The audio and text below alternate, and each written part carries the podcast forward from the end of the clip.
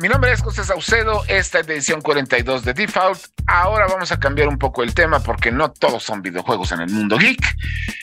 Así es que comenzamos. Los nerds llegaron ya. Videojuegos, películas, cómics y mucho más. Esto es Default, el podcast geek de Reporte Índigo. Entra.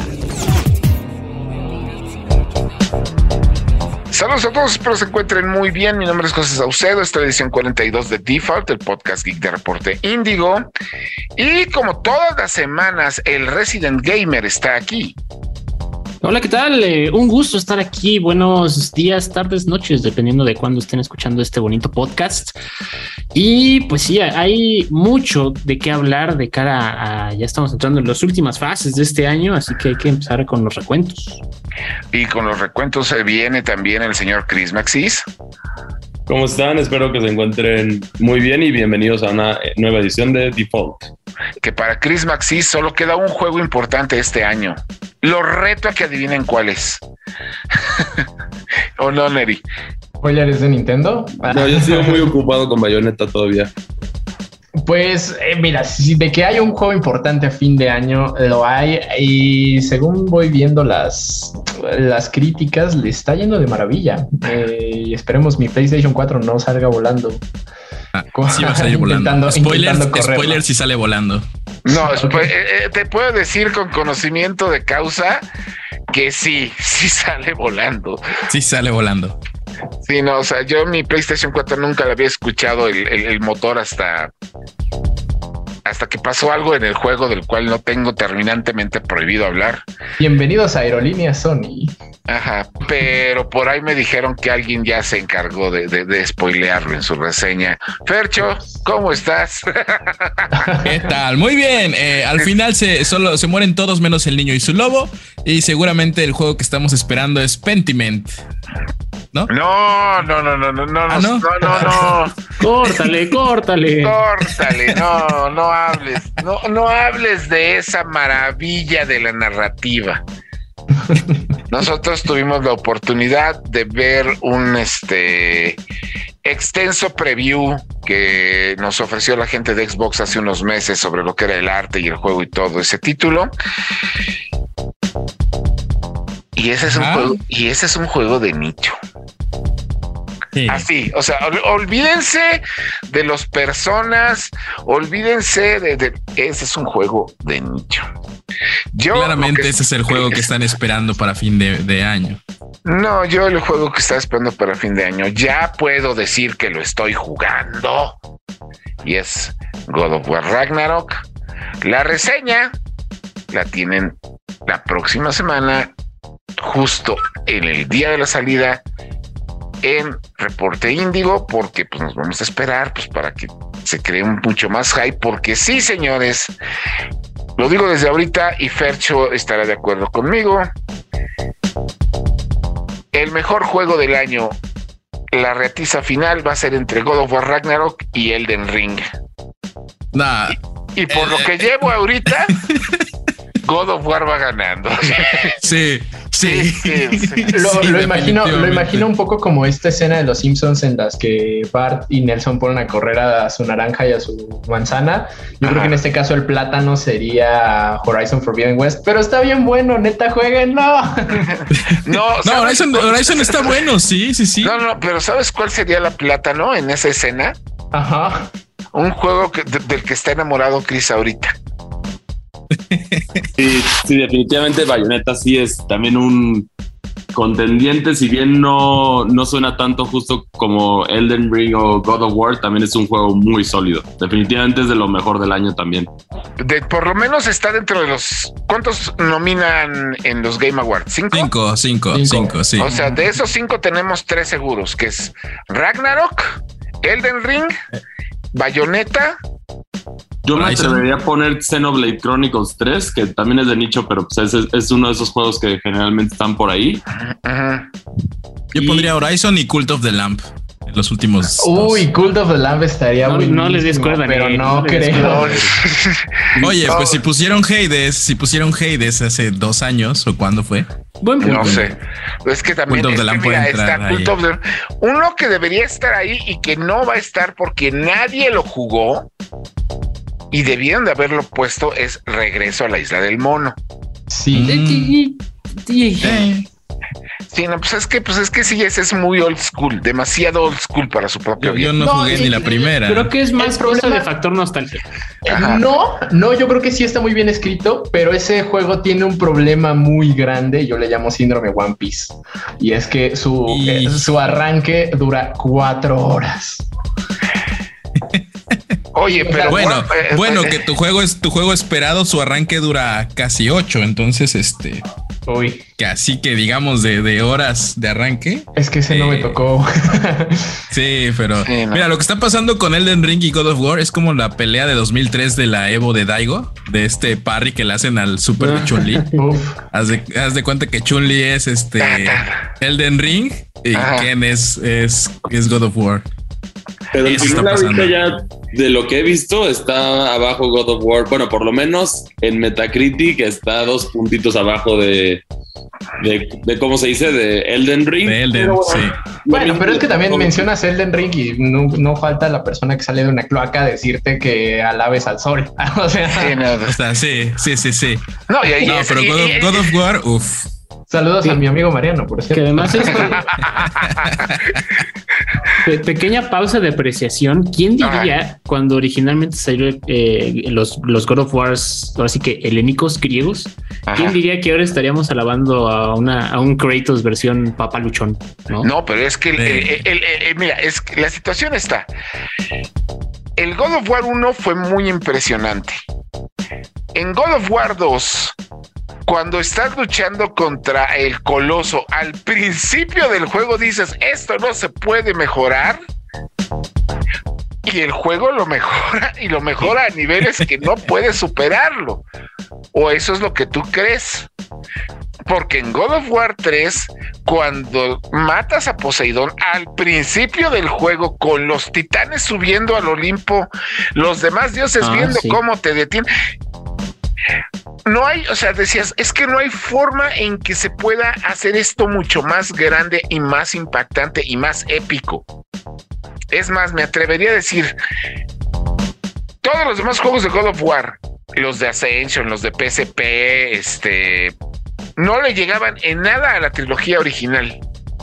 Y la trilogía original es, original es tan grande que no va a haber serie de televisión o película que la pueda igualar. Sí, no, no hay manera. No, no hay manera. Sí. Y justo cuando vas Sí. con esta idea, Santa Mónica te cambia la jugada por completo en God of War del PlayStation 4. Yo llegué a ese juego muy tarde y llegué con todo el escepticismo del mundo y me cayó la boca de una manera impresionante porque te terminas terminas siguiendo ese sentimiento de, de- de- fuerza y de energía y de arrebato que te da jugar con Kratos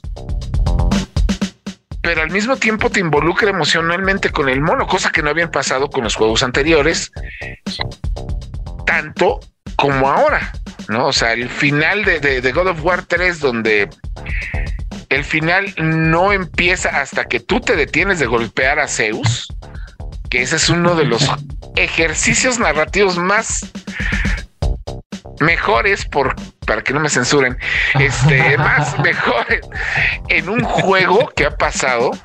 Dices cómo vas a mejorar esto eh, te, te lo digo a tal grado que spoilers de God of War del Play 4 del primer God of War del Play 4 este cuando yo lo estaba jugando y cuando tienes que regresar a tu casa te peleas con el recuerdo de Atena y tienes que sacar las, las cuchillas del caos, en ese momento dije, no, esto ya valió.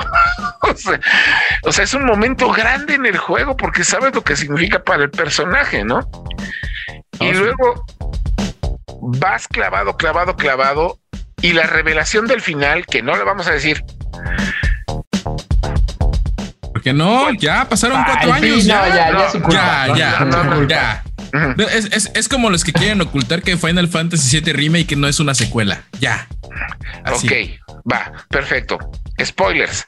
Cuando te revelan que el hijo de Kratos es en realidad Loki, y cuando tú sabes que en la mitología nórdica, Loki es el que creó el Ragnarok o el fin de todo, los tiempos, pues pone a tu cabeza a, dar 20 mil vueltas de qué es lo que sigue y exactamente cuántos años pasaron entre este God of War y Ragnarok. Cuatro. Cuatro. O sea, y fueron cuatro años. ¿Cronológicamente o, No, no, no, o sea, de, de lanzamiento. ¿De tiempo real? Ah, cuatro años, sí. O sea, en esos cuatro años la gente de Santa Mónica hizo lo que realmente tenía que hacer. Que fue, agarraron el juego con el que le callaron la boca a todos y vamos a hacer lo que hizo God of War 2 con el God of War 1. Así, así. Yo, yo podría agregar que Ragnarok es, eh, haciendo comparativa con películas eh, geeks, es, es el, God, el, Dark Knight de los videojuegos de, de, la saga de God of War. Ok, sí. Ragnarok es el Dark Knight de la saga de God of War. Bájale. Así estamos, pero no, nos vamos, no nos podemos clavar más, sí, más, porque lo, podríamos hacer porque se supone que es default y tenemos que hablar de otras cosas. Y entre otras cosas, pues tenemos que hablar de Chris, el, o bueno, no sé, entre Chris y Iván, ustedes estuvieron siguiendo esto del dramota de, de, de Bayonetta 3. Ya lo estuvimos platicando un poco en el podcast en vivo que tuvimos la semana pasada, pero ¿qué fue lo que siguió? Porque. Pues, ajá. Este, porque salió el juego. Y entonces, este, pues con el juego siguieron las quejas, siguieron las opiniones, porque todo el mundo estaba lavando bayoneta hasta donde yo vi. Pero. Pero. Pero, este, esta mujer, Elena Taylor. Elena Taylor continuaba con, o sea, fregando de que boicotearan el título y de que ella era la pobre víctima y todo eso. Yo creo que ahora sí que dijera mi abuelito, ese arroz ya se coció desde que la otra, y bueno, la nueva eh, eh, eh, actriz de voz, Jennifer Hale, creo que se llama, espero haberlo pronunciado bien, dio su declaratoria bastante concisa, de hecho ya tiene un rato. Después de eso, ah, se me fue el nombre de la desarrolladora, Platinum, Platinum Games o sea, se fuera full a favor de ella. Yo creo que a partir de ahí ya fue cierre, porque sí, efectivamente, después de eso, pues la, actriz original, este, Elena Taylor, pues como que siguió haciendo ruido, pero ya sí fue como de, ah, siéntese señora, con todo el respeto, ¿no? Y además, o sea, lo último, último, último que se supo, pero insisto, ¿no? Así como en plan de esto, o sea, ya sobraba, es que se supo que bueno, en, el discurso original de, de, Elena Taylor era que, no compraran el, juego y que el dinero que tenían destinado para ello lo donaran a diferentes este, beneficencias, ¿no? Y pues bueno, salió que entre su, entre su cata y su selección de organizaciones benéficas de la, eh, actriz en cuestión, de la señora, señorita, dama, estaba una organización en, eh, ¿cómo le llaman? Eh, no quiero decir pro aborto, ¿cuál es lo contrario? Ah, pro vida. Pro vida. Pro vida. Entonces fue como de no. No, pues Eso fue lo último, último que Esa mujer acabó su carrera de una manera espantosa en la industria. Sí, porque, porque también salió el tema que efectivamente sí le ofrecían cuatro mil dólares, pero era por cada vez que iba a grabar para hacer el juego y al final sumaba un, o sea, le iban a pagar más de 15 mil dólares por, por su rol en el juego. Entonces tampoco fue que solo le ofrecieron 4 mil dólares para que grabara todo el contenido.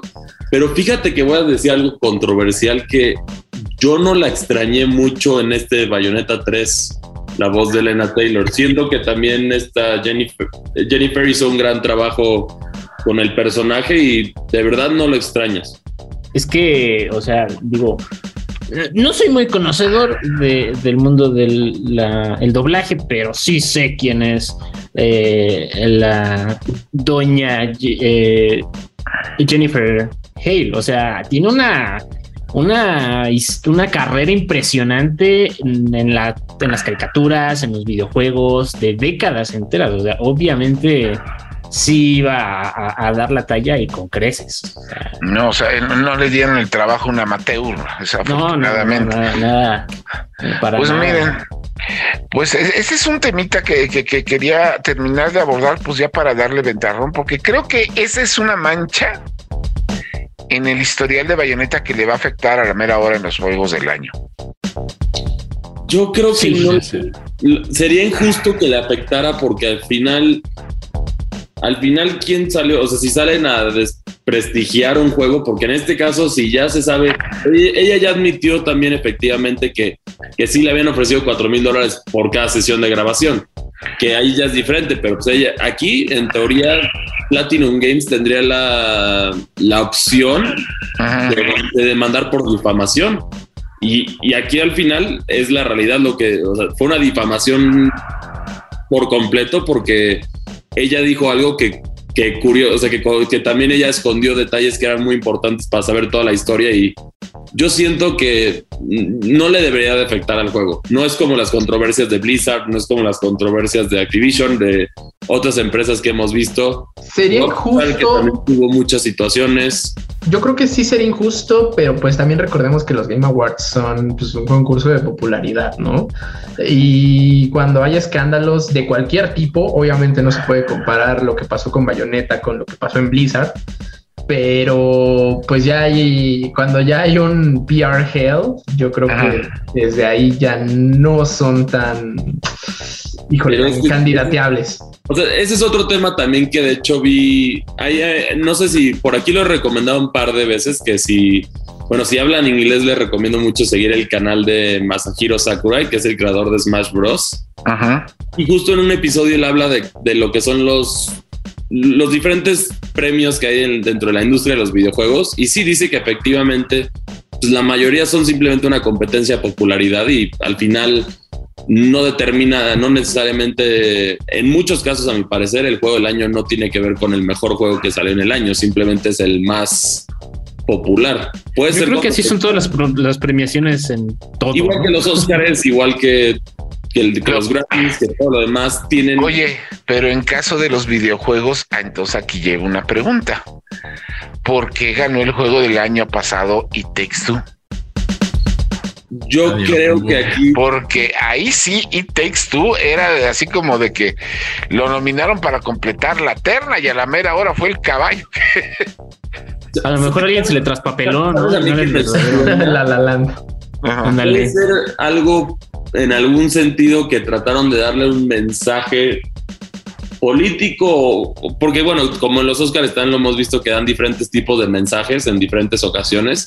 En este caso yo siento que era hacer conciencia de las relaciones tóxicas y de y bueno, el trabajo en equipo y todos estos temas que toca el juego muy bien. O sea, yo siento que va más por ahí en este caso en específico, porque a mi parecer, el ganador de 2021 por, si lo vemos en calidad de juego, rejugabilidad, todo esto, yo fíjense que soy fan, muy fan de Metroid, pero el que se lo merecía era Resident Evil Village, a mi parecer. Sí, pero yo siento que más bien se lo dieron para darle credibilidad a, los premios, ¿no? O sea, porque... Sí, porque ya iban manchados un par de años sino de que Jeff Kennedy se lo va a dar a Kojima o a sus amigos o a no sé quién o a no sé cuánto. ¿no? Entonces, este, pues ahí está. No, y pues ahorita pero también tiene que ver mucho, y no sé, de que pues de pronto todo el mundo tiene sus premios, ¿no? O por lo menos es lo, lo que he estado viendo de que durante muchos años, por lo menos se dio en específicamente en México, y lo sé porque yo participé en dos de esos eventos, salían como que las compañías con sus premios anuales a lo mejor de los videojuegos, y muchos se hicieron proyectos que a la mera hora terminaron en el olvido. Un ejemplo muy claro de ellos que nunca entendí por qué lo dejaron morir fueron los Atomics Game Awards, que incluso tuvimos evento en México con fans y concierto y todo. Pero pues dejaron que eso se perdiera. Y pues ahora en México, pues lo que tenemos es que pues todo el mundo está haciendo sus propios eventos de juegos. Sí, y yo creo que, No, que, nada más iba a decir como que los más eh, creíbles para mí son los BAFTA, que creo que esos todavía pues, o sea, no son 100% de juegos, pero sí entran en juegos, ¿no? Eh, ah, pero es que a, eso sí les creo un poquito más. Sí, pero es que los BAFTA traen atrás toda la estructura de, de los BAFTA de cine, de teatro y de televisión y de música, entonces... Sí, ya es institución. Sí, no, eso ya, ya, te estás metiendo, o sea, si agarras y es más o menos como ahora que fue este año justamente que los Grammys decidieron este, agregar la categoría de música para videojuegos, ¿no? Es una categoría que por mucho que ya sabemos que los Grammys es más contubernio entre disqueras que otra cosa, pues sí les creo por lo menos este que tengan un poquito más de caché y conocimiento de cómo se tienen que entregar unas premiaciones que no se no me lo tomen a mal, pero pues el canal, el, canal de chuchitas, ¿no? Yo creo que así generalizando mucho, puede ser a nivel global, aquí nacional, lo que quieran. Yo creo que esta cuestión que estás mencionando, Salcedo, es como la otra cara de que se de, que la industria, la comunidad está pasando un proceso en el que se vuelve heterogénea, ¿no? O sea, antes teníamos la, la E3 o pues sí, nada más era como la E3 y hasta ahí, ¿no? Era como el evento. Y bueno, después de que empezaron a, a ver las grandes compañías que no necesitaban hacer eso y podían ponerse su propio bien, digo por su propio bien, pie, pie, pie, pie, por su propio pie, ese es como que el otro extremo, ¿no? Por un lado teníamos un solo evento donde se reunían todos y ahora como que la balanza se está inclinando al otro exceso en el que cualquier hijo de vecino dice, ah, sí, yo también puedo hacer mis eventos, ¿no? Eh, ya, llámese conferencias, este, premiaciones, todo ese tipo de cosas. Sí, no, pero haz de cuenta, aquí lo que me refiero es que haz de cuenta, muchas marcas que no tienen nada que ver con juegos o sea, haz de cuenta, una cosa es, haz de cuenta, eh, uno de los eventos que le dieron en la torre en Estados Unidos a E3 fueron las convenciones de PAX. Porque PAX lo que hacía era juntar a los fans en un evento de exhibición de videojuegos y todos los desarrolladores, muchos desarrolladores indies en Estados Unidos, pues se juntaron con los güeyes que hacen Penny Arcade, que son los que organizaron los packs, y empezaron a hacer estos eventitos en diferentes partes de Estados Unidos.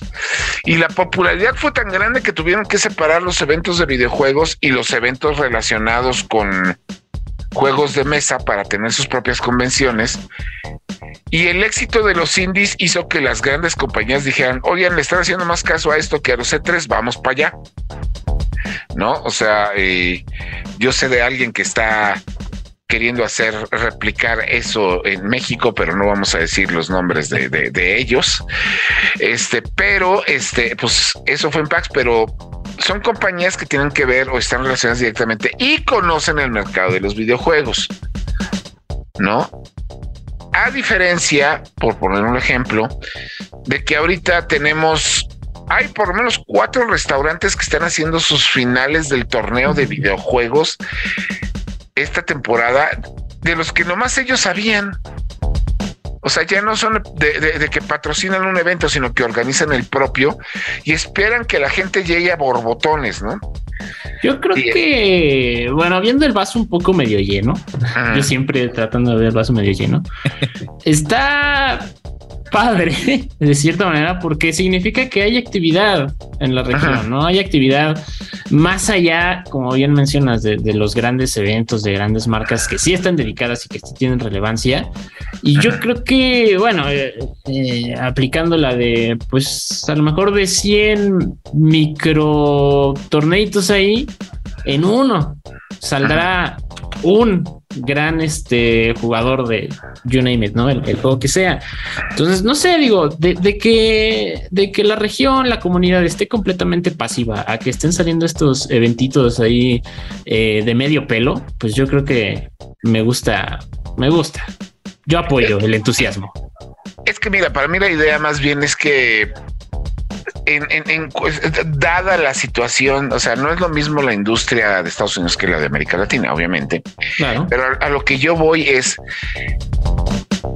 yo vería con mejores ojos por ponerlo de alguna forma, que varios patrocinadores chiquitos se juntaran en hacer algo grande que no, estos son nada más los míos y estos son los únicos que importan porque son los que yo hice, ¿no? Ah, Entonces, eh, eh, pues, pues está como el evento de la, de la marca de pollo frito de hace un par de semanas. que nadie se enteró y, y, nadie supo qué fue, pero ahí estuvieron los influencers tuiteando y que según fue final regional o nacional o no sé qué fue, pero pues al final no, nos enteramos bien qué era. No, no. y, la, bronca es que la agencia nos mandó el correo, nos rogó que pidiera que publicáramos la nota, que diéramos la palabra. Y ya no volví a saber de ellos. no, sí. la nota se publicó. ¿No? O ahorita. es más, eh, a nosotros nos invitaron y, hablando de este lado, y cuando respondimos, ah, sí, ¿qué procede? No, no hubo ahí la respuesta del qué procede. O otro ejemplo muy claro, antes de irnos al primer corte, una cadena de cine acaba de anunciar que mañana es la final de su torneo. Ah. Y yo, ah, ¿qué torneo?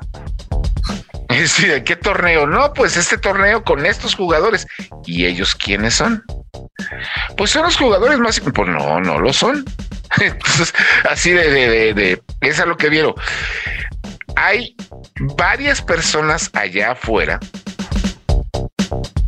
Supongo, y vamos a poner ese supongo en negritas y subrayado, que está yendo a las agencias a proponerles torneos para que inviertan y se los organicen ellos y los clientes, pues, que están desesperados por entrarle al mercado de videojuegos, estén gastando su dinero ahí sin llegar a ningún lado y dándole renombre a TikTokers y a streamers que ni siquiera deberían tenerlo, ¿no?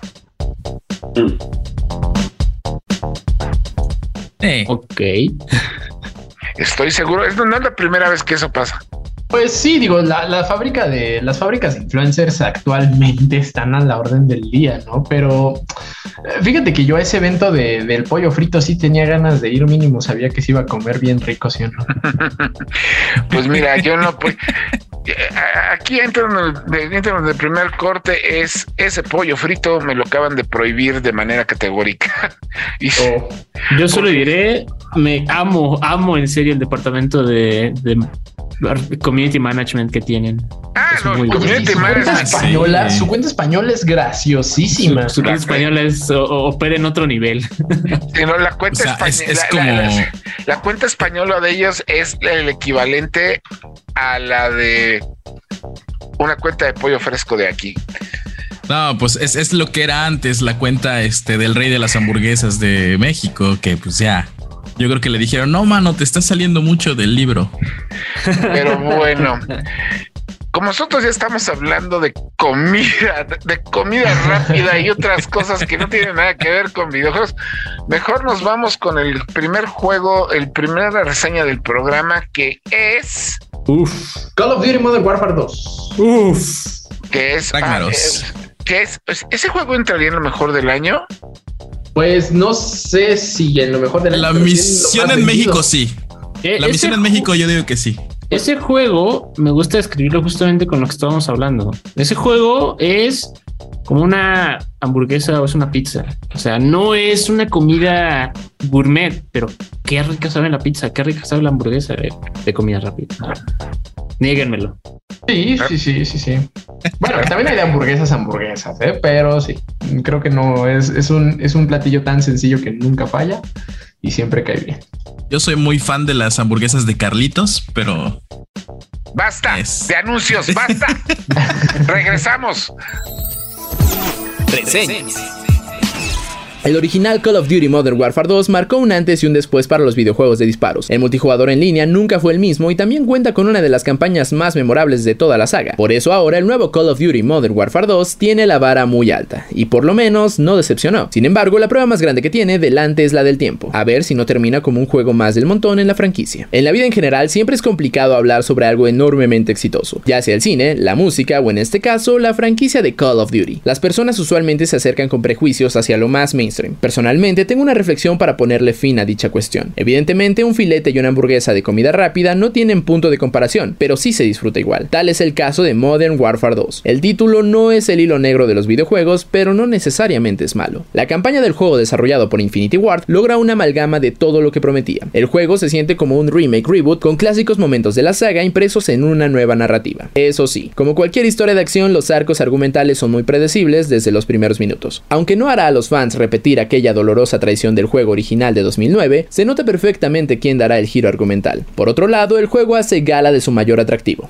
México. En esta ocasión, el capitán Price y compañía persiguen un grupo de terroristas con fuertes lazos con el narcotráfico y así terminan en territorio mexicano. Otro gran acierto es que para un Call of Duty, México sorprendentemente no fue plasmado con un filtro sepia. Al contrario, para bien y para mal, el juego retrata con mucha precisión el lado más crudo del país. No se trata de rancheros con sombrero y bigotazo, sino de organizaciones criminales que toman ciudades enteras y sobornan a las autoridades. El nuevo personaje, el coronel Alejandro Vargas, es una buena representación de los pocos quienes genuinamente buscan hacer un cambio, pero se topan con un sistema corrupto. Por el lado del gameplay, el título cuenta con una nutrida variedad. No obstante, al mismo tiempo es una gran lista de eso ya se había visto, aunque es igualmente disfrutable. Los jugadores más veteranos reconocerán momentos icónicos a través de las misiones. Quizás suenen los nombres Dead from Above o All Guild Up. Siendo justos, el título también presenta, aunque muy breves, momentos de innovación. La transformación del personaje Kyle Gas Garrick es bastante buena. Además, con el buen trabajo logrado en el Modern Warfare de 2019, las apariciones de anteriores personajes también resuenan bastante y llegan a emocionar. ¿Quién sabe? Quizá después de todo, y si continúan por el buen camino, los desarrolladores podrían entregar un espectacular cierre de esta gran historia en el futuro. Lo que nos lleva a un pequeño detalle de este juego. Por muy bien retratado que esté México y la diversidad de misiones, el juego termina con una duración bastante corta. De hecho, el final incluso se siente muy abrupto. Evidentemente habrá una continuación a todo esto, pero no era necesario el descaro. También es imposible no hablar del avance técnico de esta entrega. Call of Duty, siendo la gigantesca franquicia que es, presenta un juego con lo último en tecnología de gráficos. Más sorprendente aún, las diferentes versiones del juego. Actualmente existe un gran debate por la brecha entre la consola de actual generación y las anteriores, la cual afecta el rendimiento de los juegos. Sin embargo, ese no es el caso de Modern Warfare 2. Aunque obviamente las versiones para PlayStation 4 y Xbox One no pueden llegar a las resoluciones en 4K de la actual generación, aún así lucen bastante decente. Eso sí, por el lado del audio el juego destaca con creces. Nunca antes había habido un diseño sonoro de los disparos, explosiones y todo el caos desatado. Las misiones Close Air, la sucesora espiritual de Death from Above, es una gran obra de arte. El jugador controla un avión AC-130 desde el aire para escoltar a unos aliados en tierra. Es simplemente espectacular el sonido de los impactos del AC-130 porque mientras suenan a través de la cabina de avión, también lo hacen en sincronía a través de los radios de los compañeros.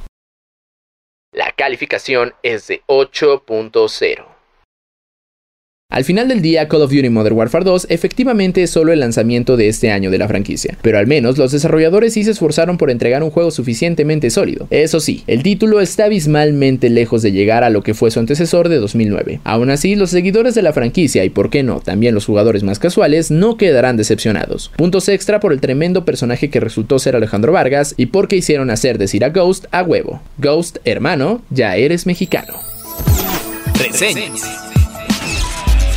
Y después de haber hecho los anuncios más no intencionados que no estábamos intencionando hacerlos, estamos de regreso aquí en Defaulted Podcast Geek de Reporte Índigo para recordarles que el mundo geek no solo de videojuegos sobrevive, sino también de cómics, pero hay demasiados canales que se dicen saber de cómics allá afuera y yo no me voy a clavar en eso porque si no, Fercho o se va a reír o va a llorar. Uy, pues perdón sino otro es de cine, pero toda la gente que habla de cine en medios en este país es demasiada y es casi tanta como la que habla de series. Y nosotros vamos a hablar de series porque son para nosotros más rápido, más práctico y más barato que ir al cine. Y pues bueno, nosotros realmente, ¿qué esperamos para fin de año? Para fin de año ya no viene nada fuerte, ¿o sí? No. ¿Cuál? Ah, bueno, sí, con esta. Berlina. ¿Cómo se llama la actriz? De nuevo, para fin de año ya no viene nada fuerte, ¿verdad? Mm. Witcher no sale en diciembre? No, Witcher sale en Witcher sale en mayo del año que viene. Y ya es la última temporada de la serie porque pues ya nadie la va a ver. Ya no sale, ya no sale Henry Cavill. No, decidió este pues poner su localito de arregla, se arreglan computadoras. y mira, y, cómo jala gente. Este, sí le llevaría a la mía a arreglar, la verdad. Yo también, la verdad. Bueno, si la arregla como en el video que subió a redes, pues sí, quien no. Ajá. Esa es una. Um, ah, pues, ah, no, ya salió, ¿verdad? Ya salió la de Pinocho. No, Pinocho, Pinocho no es serie, es película, es de Memito del Toro y sale a finales de. Ah, estrictamente no, la, no, la otra, la otra, la otra película de Pinocho. No, no, no, ay Dios, no, de esa no vamos a hablar, por favor. Hay insultos a la cinematografía y esa película. Y sí, estoy hablando del remake de Disney. No, y este, y la otra serie que pintaba para ser una maravilla, pero también nos mandaron para, bueno, son dos, porque las dos que tienen que salir estos meses las mandaron para el año que entra, que son el tercer episodio de la tercera temporada de Mandalorian, que todo el mundo lo está esperando para ver qué hacen. Oh, sí. Y pues es que el final fue muy redondo. Este, no, el final fue un pero, pero de todas maneras. Eh, o sea, sí, pero no. Y no salió Mandalorian. pero me abstendré. Hace, hace dos años, pero después de que ves el libro de Boba Fett y en el libro de Boba Fett te meten al Mandalorian al final para recordarte por qué tenemos viendo series de Disney, te dejan muchas ideas. Y ahora yo tengo, ah. ajá, y ahora yo tengo varias preguntas que tienen que resolverse ahí. Pero aparte de esa serie, vamos a tener una cosa muy bonita, muy preciosa de nueve capítulos que se llama Los últimos de nosotros. Qué horrible. Diez capítulos, de hecho. Ah, sí, diez, sí, diez, sí, Qué feo nombre en español. The Last of Us vamos a quedar. Así que este año, pues, ¿con qué series nos dejan? Nos dejó pues primero con Cañaveral de Dragones que fue la novela de demasiada gente durante demasiadas, durante el tiempo que estuvo en HBO, estoy hablando obviamente de House of Dragon, la Casa del Dragón. Oye, que a pesar de la filtración que sufrió, la gente estaba voladísima. Sí, no, ¿Cuál fue la filtración? Yo no entendí. Lo de la muerte de, de este personaje, ¿esa fue la filtración? Ajá. ¿no? Según yo fue el episodio completo. Sí, sí, sí. A, ver, es que la muerte de ese personaje, estamos hablando de una serie de George R. R. Martin. Mataron por lo menos a 16 personas por episodio. Ajá, pero, pero es que no quise ser específico spoiler, para no, spoiler. Sí, el último episodio se les filtró. El último episodio lo subieron. Ajá. Ah, ok, ok. Bueno, ahí tenemos, digamos que esa sería la contendiente de HBO Max. La contendiente de Disney Plus. Híjole, yo metería a Andor pero Andor tiene la bronca de que siento que está muy non plus ultra, o sea, está así como que no está tan popular de nicho. Es, que por alguna razón no, pero está bien buena. No, es que, es, que es eso. Yo creo que el, problema es, va a sonar muy snob o lo que quieran, pero es de esas veces en las que algo es tan bueno que no dura. Porque hasta entre, los, entre la comunidad de Star Wars, nadie pone en duda que sea buena pero no está, no está pegando, no, no está jalando. Porque no es, no, está emocionante en el sentido emocionante final de segunda temporada de Mandalorian, balazos, acción, sino es más bien es un tipo de drama que la gente no esperaba, ¿no? Exactamente. Y, y, hablando de, ajá. Ah, y bueno, estamos con Disney Plus y yo no pondría este, aunque tuvo un final de esos que te agarraron en curva porque ese final agarró todo el mundo en curva, a tal grado que no supieron qué opinar. She-Hulk, la serie fue muy mediana, pero el final fue muy bueno. Yo, aún, así, aún así es de los mejores series de Marvel, ¿no? Bueno, yo estaba. Eh, eh, esa serie no, no la vi, pero sí eh, tuvo comentarios muy mixtos.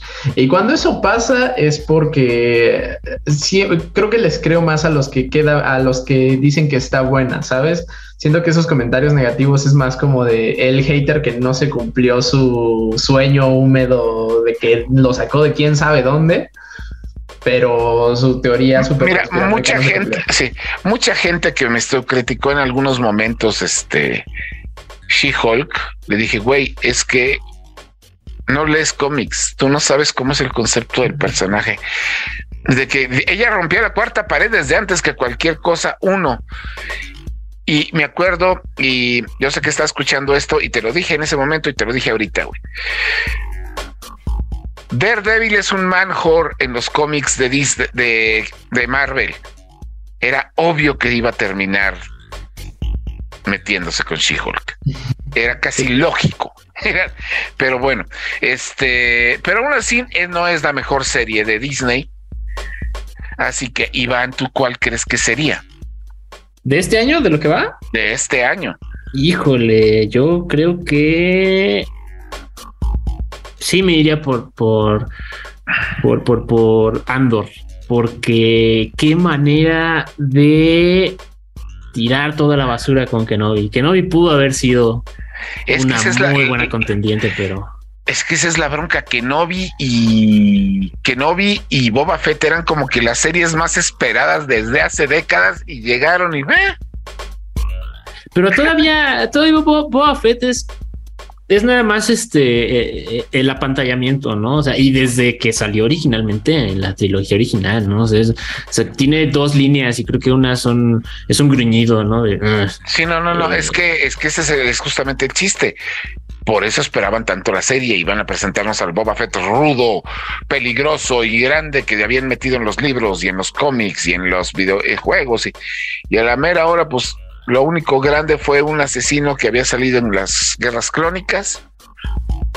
Y, en lugar de eso, le cambiaron el nombre a su nave porque Esclavo 1 es demasiado para el 2022. Ah, ah eh, y, que por fin pudimos y, se vengó del Sarlacc, lo cual a mí me ofende. Pero bueno. Lo único bueno que saco de esa serie es que no sé si fue de manera voluntaria o no, pero cumplieron así punto por punto la profecía de la serie de, de, Parks and Recreation. No sé si alguien se sabe ese chiste. No. Muy de nicho. No. No. Es que en la serie de Parks and Recreation, que es básicamente un The Office que salió hace más de 10 años, hay una, hay un gag, un chiste de un, un personaje, vamos a dejarlo así, súper fan de Star Wars, que dice, no, pues yo tengo mi propuesta para hacer las nuevas, eh, la nueva trilogía antes, o sea, está hablando mucho tiempo porque ni siquiera la serie del episodio 7. Y decía así, punto por punto, y pues es una serie, está grabado, que ahí quedó, punto por punto, cómo abre la temporada de Boba Fett. Dice, y hasta con direcciones de producción de cámara. O sea, un paneo desde los dos soles binarios de Tatooine hacia la arena, y luego sale la mano de Boba Fett y se arrastra del cadáver del Sar, así literal igualito. Y no sé, fue un, chiste que me dio mucha risa. Pues, vamos a dejar a Andor en Disney Plus, como la serie de Star Wars, porque de las de Marvel, ¿qué tuvimos de las de Marvel? Tuvimos Miss Marvel, que. Me. Está bien X. Tuvimos Está bien Me. Ah, Moon Knight. es malísima, malísima Moon Knight. No, no, no empecé. Sí, Moon Knight es malísima. Moon Knight, Moon Knight es ese producto que hace que los que leen cómics se quieran sentir intelectuales. Uh. Sí. Acabas de pegar no me... mucha gente. sí, pero, pero es que, pero es que lo es. Eso es una serie. Iván Cardoso acaba de dejar la llamada. Nelly, ayúdame aquí, por favor. bueno, vamos a pasar a Netflix. The Sandman de Sandman. Y ahí me oh. uno a los, ahí me uno a los de cómics que se quieren sentir intelectuales. Eh, eso te iba a decir, así como de brother, no puedes decir nada de cómics. no, pero es que, es que, La realidad es que la mejor serie de Netflix este año fue Resident Evil. Todos lo sabemos. oh, la había olvidado. Es buenísimo. No te, preocupes, no eres el único que la olvidó. Quiero, quiero cambiar mi respuesta y poner Resident Evil en lugar de esa. Yo, yo, yo siempre. Yo siempre digo que Resident Evil debería tener un juego de baile hasta que vi esa serie. Pues como la serie Persona, el Dancing de no, no, no, no, no, no, no, es que te juro. O sea, yo vi la serie después de que acabó el hype de lo bueno y lo malo y me arrepentí. Este, así que no, vamos a dejarlo en el, en el arenero el cual, por cierto, ya confirmaron segunda temporada, este, y confirmado por Neil Gaiman, o sea que ya no es chisme. Yo metería ahí así Yo también creo que es la de la, que salió recientemente de Guillermo del Toro, la del Gabinete de las Curiosidades, también está bastante entretenida, a mi parecer. Me gusta el tipo de terror que toca esa serie. Lo que pasa es que el chiste es que no toca un tipo de terror.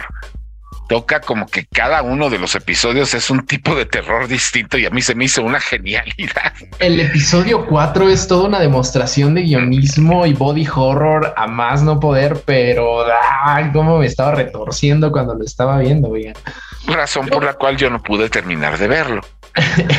Agregándola a mi lista de series que no voy a ver.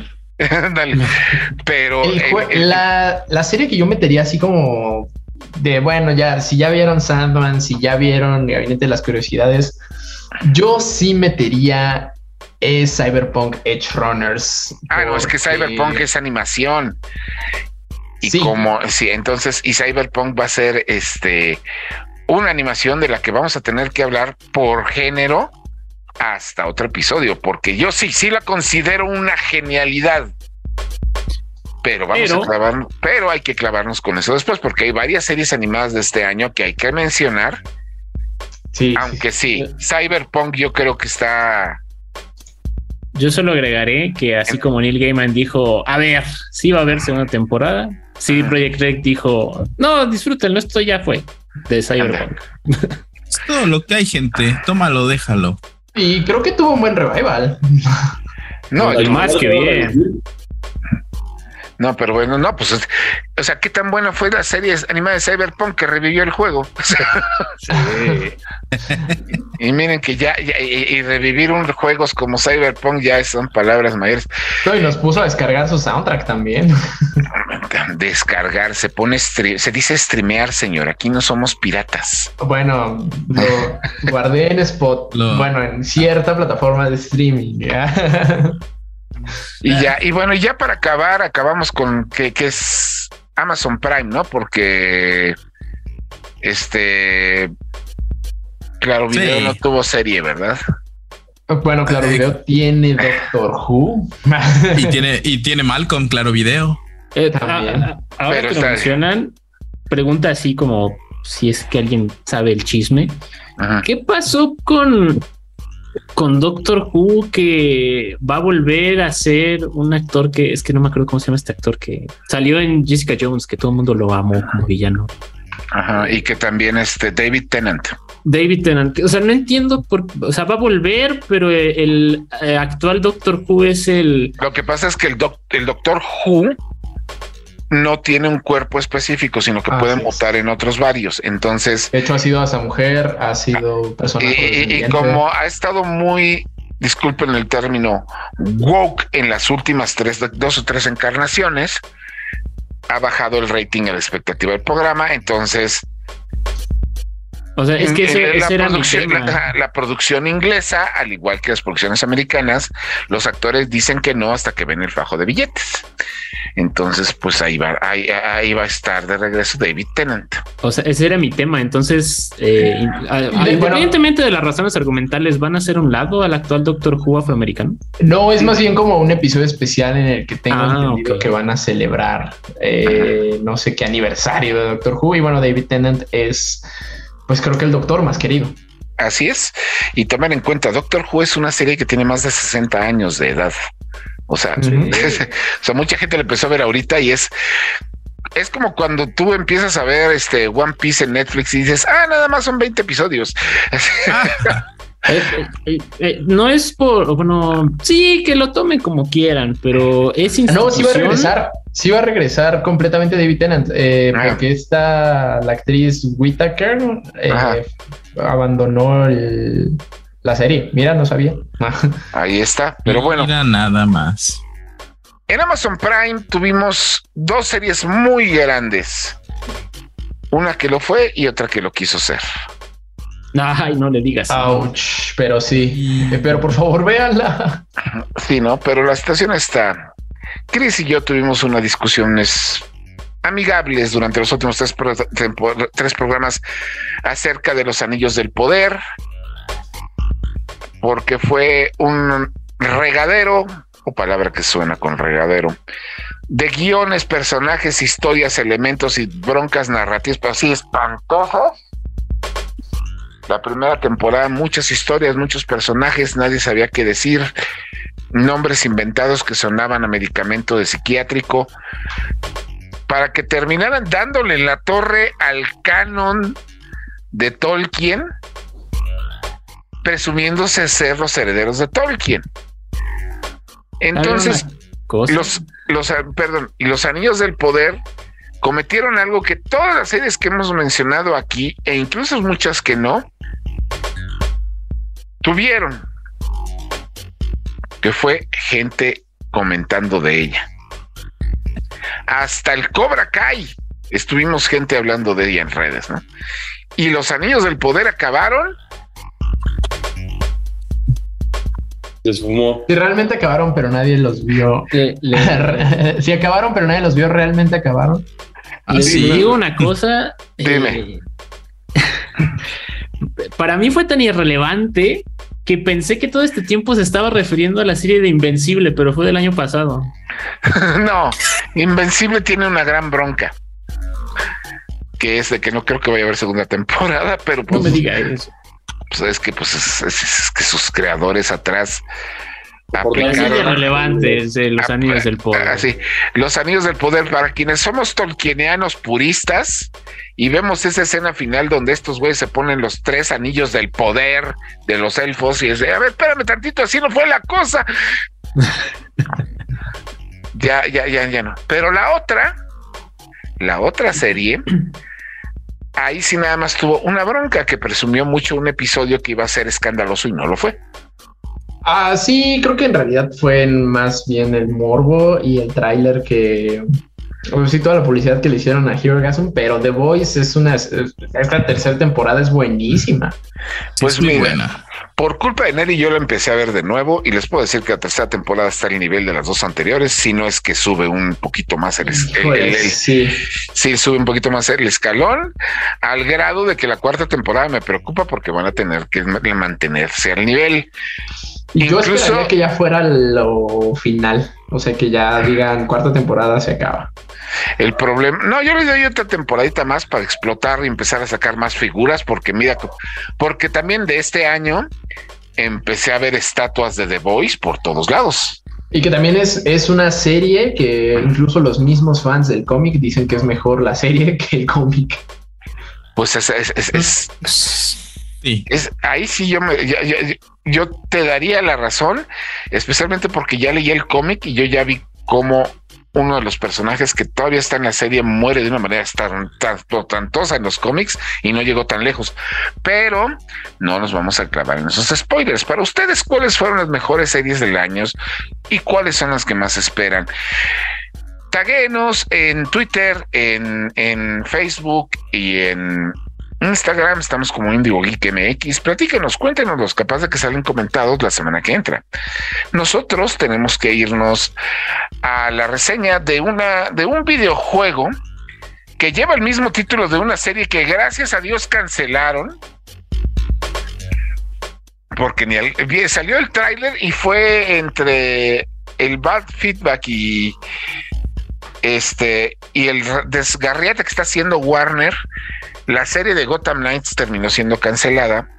Bendito Dios. Ajá. Y el, videojuego, pues no fue cancelado, sino más bien retrasado varias veces. Y a mi opinión, hubiera estado bueno que se retrasara un poquito más.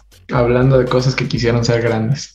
Así es. Gotham Knights, la reseña aquí en Default, el podcast geek de Reporte Índigo. Reseñas.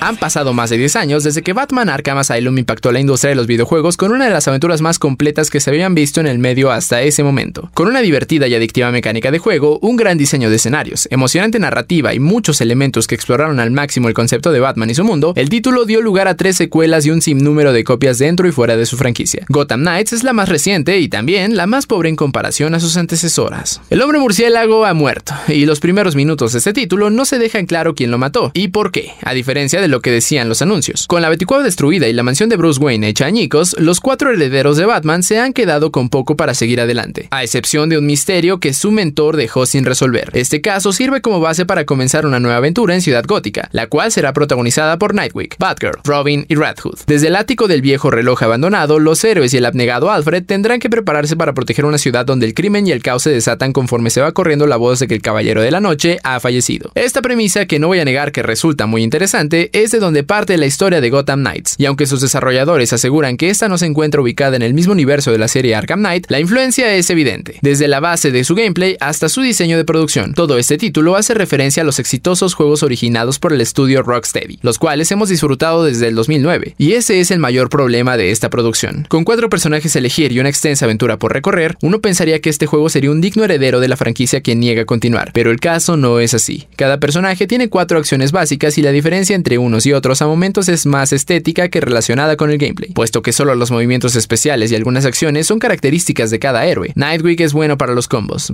Chica es la especialista en tecnología, Robin es bueno para las misiones que requieren sigilo y Red Hood pues a él le gustan los golpes. Conforme recorres Ciudad Gótica en busca de pistas, podrás detener crímenes genéricos, en los cuales podrá haber uno o dos pandilleros que te darán pistas que te lleven hacia fechorías más grandes y en algunos casos el enfrentamiento con alguno de los legendarios enemigos del hombre murciélago. Vencer enemigos y superar retos especiales te darán piezas y puntos de experiencia con los cuales obtendrás más equipo, mejores trajes y nuevos movimientos o habilidades que te llevarán a ser el nuevo caballero de Gotham. La profunda exploración de la ciudad y la forma en cómo mejoras tu forma de pelear, haciendo uso de tus herramientas y movimientos especiales, te recompensan con más puntos de experiencia y quizá uno que otro secreto. El mundo libre en que todo se desarrolla siempre lo exploras de noche y una vez terminada la misión regresas al campanario donde intercambias todo lo que hayas encontrado y al final dejas que la historia siga su curso. Es aquí también donde encuentras la mayoría de easter eggs y referencias a otros personajes de DC Comics. Quizá uno de los problemas más grandes que tiene Gotham Knights no está en lo que es, sino en lo que pudo ser. Si bien el juego es aceptable hasta cierto punto, el gameplay se vuelve increíblemente aburrido y hasta cansado. Recorrer Ciudad Gótica resulta más tedioso que emocionante. Los enfrentamientos generales rara vez ofrecen algo interesante y resultan ser demasiado para desarrollar por completo a tu personaje. Y aquí, cada uno crece de manera independiente. Las diversas dinámicas de juego se quedan muy por detrás de todo lo que había logrado otros títulos, e incluso los detalles y referencias se sienten como si hubieran sido agregados de última hora. Aparte hay decisiones en el control de ciertos personajes como los saltos mágicos de Red Hood que se sienten totalmente fuera de lugar. No voy a negar que la historia te atrapa al principio y que la dinámica entre los cuatro hermanos es buena y está muy bien actuada, pero conforme avanza el título la trama va perdiendo fuerza, sus personajes de pronto empiezan a sentirse desperdiciados, sean héroes o villanos, y fuera de un par de secuencias memorables como la persecución de Clayface, lo demás se siente igual de genérico que el resto del juego. La opción para que otra persona pueda unirse o salir de tu sesión de juego y la insistencia del propio título para que contrates un servicio en línea para ello, en la versión de consola al menos, así como la forma en cómo obtienes tus mejoras estéticas y de habilidades, nos hacen pensar que el juego estaba pensado para otra cosa y que a la mera hora hubo un severo cambio de dirección. Gotham Knights prometía mucho, y aún con sus retrasos, el resultado final es un juego que no es ni bueno ni malo, sino olvidable.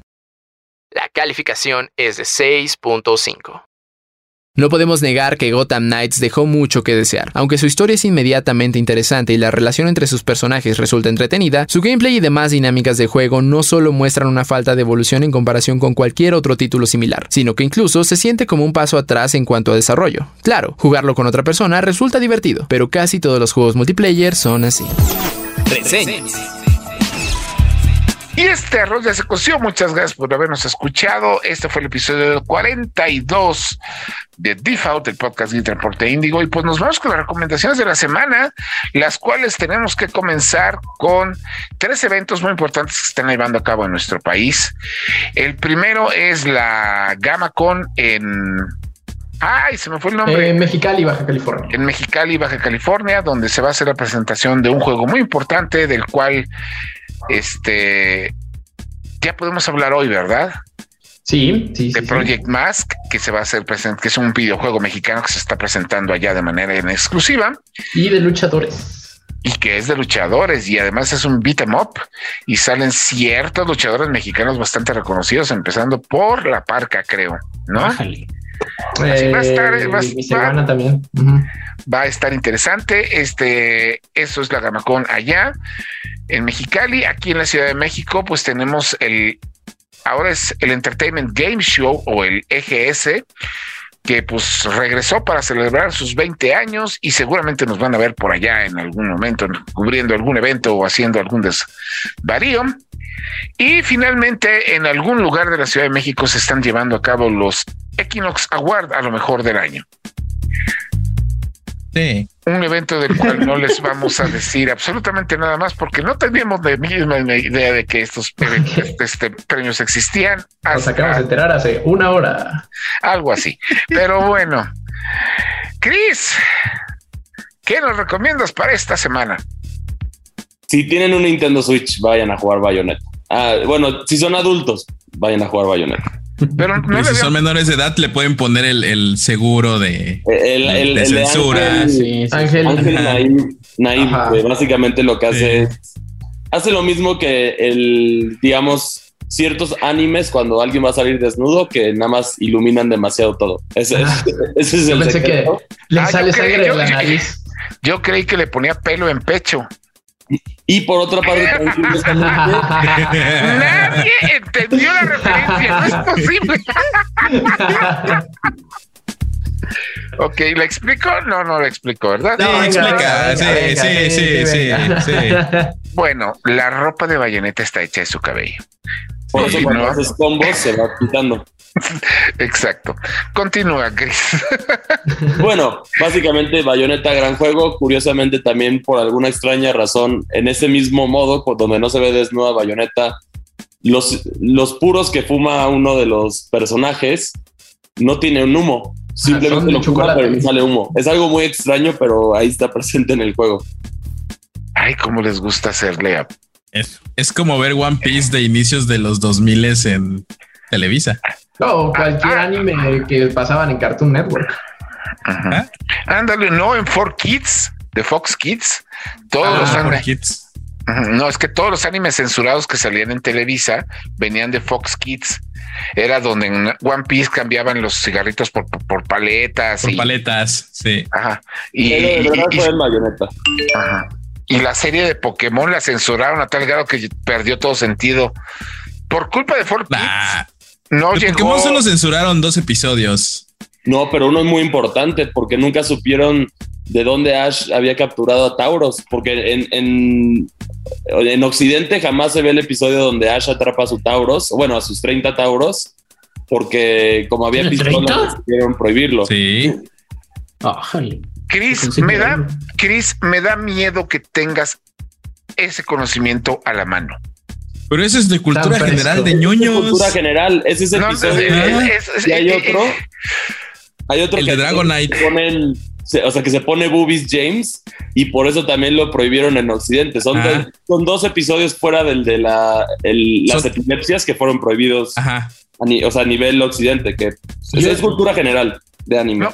No, pienso volver a hablar del tema de Pokémon con ninguno de ustedes dos. Ya me, me, dan miedo. Yo solo quiero saber por tiene 30. ¿Qué? Porque tiene 30. Juega Pokémon y entenderás por qué terminas con 40 Pokémones de lo mismo. Estaba buscando el Shiny o estaba buscando. No, no, no, no, no. Eh, eh, mi duda va. Eh, hay un fotograma que, que, es un sticker que tengo que no sé dónde salió, que es básicamente James encima como de un mecha con una metralleta. No, es del episodio de Dragonite, creo. Ah, sí. Creo que sí, porque según yo el episodio de Dragonite está, está censurado por lo de las armas y por lo de los pechos de James.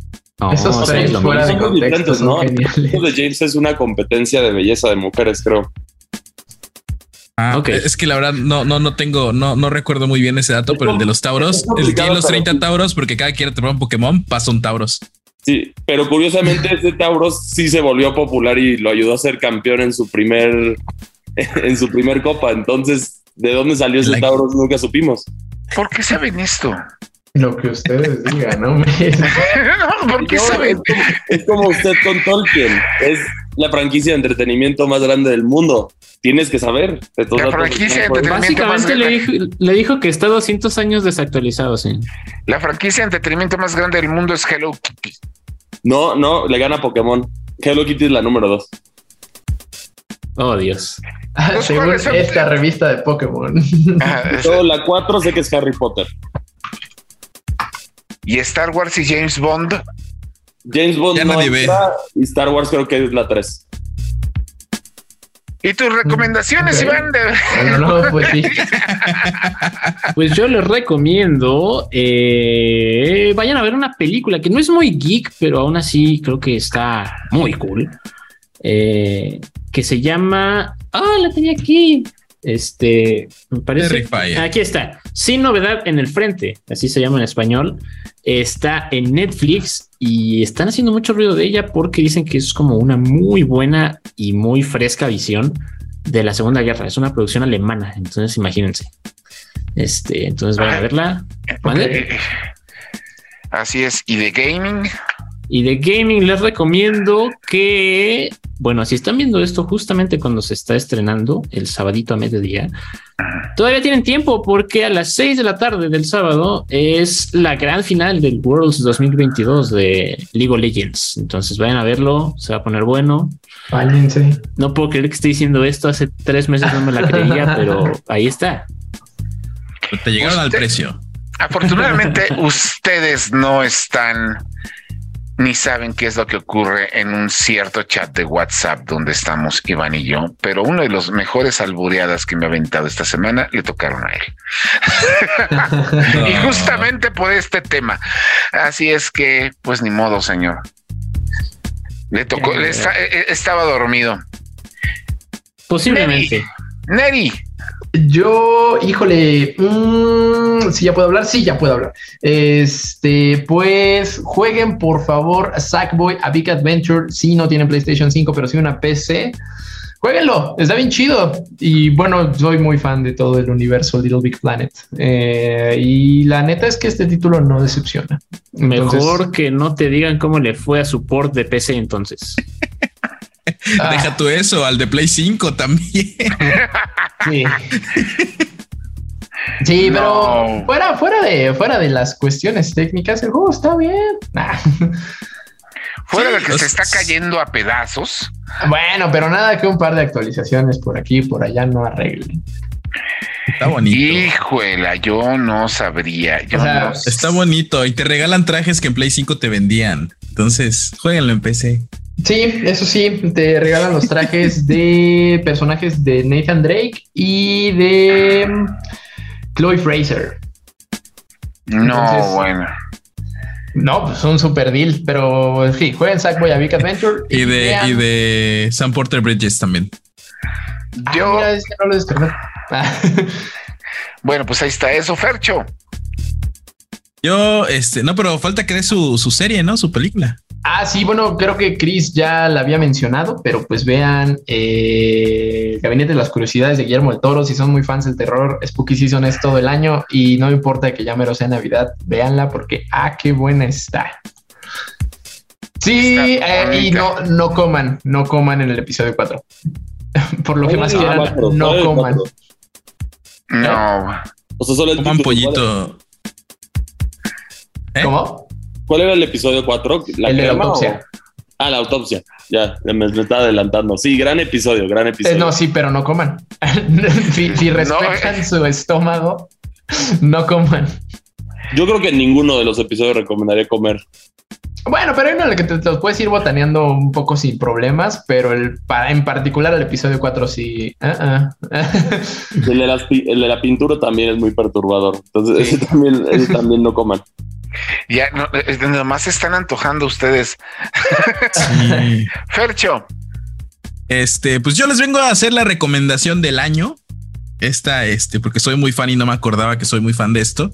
La serie de Chucky, que ya está la segunda temporada por Disney de este Star Plus. Está buena. Vayan a verla. Ah, Vayan a verla, está buena. Eso me recuerda que me dijeron que la serie de Hellraiser también estaba muy buena. Ah, ah también, pero no la he visto. Ah, ok, pues de eso hablaremos después. Y de juegos. de Chucky, está muy. Y la de juegos, les voy a recomendar God of War Ragnarok, aunque todavía no lo pueden jugar. Este. Recomendación de Así es. Por adelantado. Recomendación del futuro. Sí, del futuro. No, ¿cuál del futuro? Váyanlo preordenando. Sí, ya, o sea, gasten su dinero. Lo que es lo que cueste, ustedes van a la tienda y lo que les digan que cuesta, ustedes páguenlo, así sin ver. Me, más paguen si no tienen dinero, de ajolote. Sí, Me sonó como la referencia de los Simpsons de el Homero cuando le habla parte de la cerveza. Este dulce elixir que tú nunca vas a probar. Ajá, sí, así. Ustedes van a la a su proveedor de juegos más cercano y le dicen, dame uno de estos, no importa lo que cueste. Y si no tienen efectivo, pasan su tarjeta. pero aparte en God of War y jueguen este. Jueguen Call of Duty. Está interesante, está bonito el nuevo Call of Duty. Así es, yo nada más les voy a decir que por háganse dos favores. Uno, y muy importante, En, en, Netflix van a encontrar una película que se llama Wendell and Wild. Es una cinta de animación stop motion dirigida por Henry Selick y este y producida por John Powell, que hizo Oz y este Nop y todas esas series. Está muy padre, muy buena, muy grande. Apoyen el stop motion, es un género de animación maravilloso. Eviten por lo que más quieran ver Black Adam. Y si ya la vieron, asegúrense de que la gente que no la ha visto no lo haga. Ah, está bonita. Sale Henry Cavill. Eh, ah, ven lo que les acabo de decir. No lo, más, lo más eh, relevante de Black eh, Adam. el señor no tiene sentido del gusto. Y este, oh, pues colecciono Funcos, usted disculpe. No, pues quién te manda. Yo ya hasta yo ya dejé ese vicio, mira hasta que me digan dónde voy a poder comprar Kyle Reiner. Pero bueno, ese es otro ese es chisme para otro lado. Y finalmente en videojuegos, bueno, pues ya que os recomendaron God of War Ragnarok, que sale hasta la semana que entra. Yo nada más les voy a despedir. Si les gustan los RPGs tradicionales, está allá afuera Star Ocean de Deep Wind Force, que es creo que el sexto o el séptimo juego de la saga. Y este agradecemos mucho a la gente de Square que nos haya enviado este, pero por su culpa no he dormido. Entonces, ¿por qué? Porque me clavo en los RPGs, no puedo evitarlo.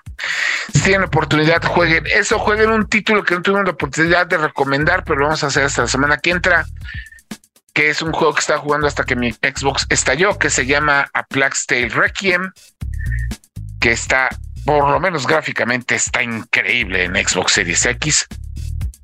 Lo van a disfrutar bastante. Tan increíble que valió madre de Ándale. Pero bueno, muchas gracias a todos por escucharnos. Esta segunda temporada ya está en sus últimos episodios. Nos pueden escuchar por todos los servicios de streaming que se les ocurra, todos los sábados con episodio de estreno a mediodía. Y entre semana tenemos otro podcast, este, que este es exclusivo de Neri y Chris que se llama Geek Week. Y entre los dos tenemos las mejores reseñas de la semana y los chismes del momento. Muchas gracias a todos. Hasta la semana que viene. A nuestro, ah. amigo sistema operativo favorito. Saludos. Eh, sí, cierto. Saludos a OS Lion X. Sí. Muchas gracias a todos y hasta. Y ahora sí, como decían hace mucho tiempo aquí, no se pixelen. Acabas de escuchar Difo, el podcast geek de Reporte Índigo. Nos escuchamos la próxima semana, pero el chismecito friki no para en todas las redes sociales de Índigo Geek MX. Hasta la próxima. Este podcast de Reporte Índigo es producido por César Carrera, con locución de José Saucedo, Cristian Maxice, Iván Cardoso y Marcos Neri. Default, el podcast geek de Reporte Índigo.